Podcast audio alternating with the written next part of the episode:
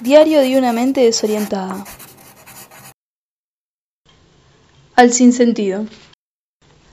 Me di cuenta de que los días que más inspirada me siento es cuando estoy triste, cuando escribo cartas y poemas de despedida, de desamor o de historias con finales dolorosos, como si la melancolía y la nostalgia tuvieran ese polvo mágico que impregna de belleza las palabras. ¿Por qué sentimos más cuando estamos tristes y cuando estamos alegres y felices no le prestamos tanta atención a la realidad? Siempre encontramos una excusa para contar razones por las cuales lamentarnos. Siempre nos falta algo, nunca estamos enteros.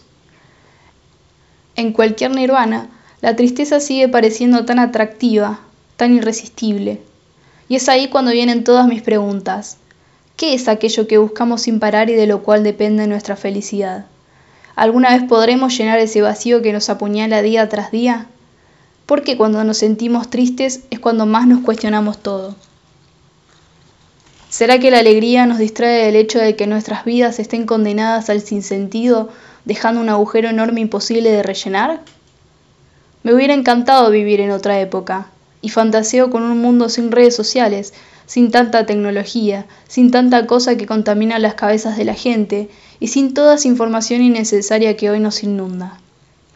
Hay días que la realidad me ahoga, no comprendo su fragilidad. Ya entiendo el gran deseo de los adultos por desvincularse de ella a toda costa, utilizando los recursos más absurdos que existen y llevando todo eso a un extremo superfluo.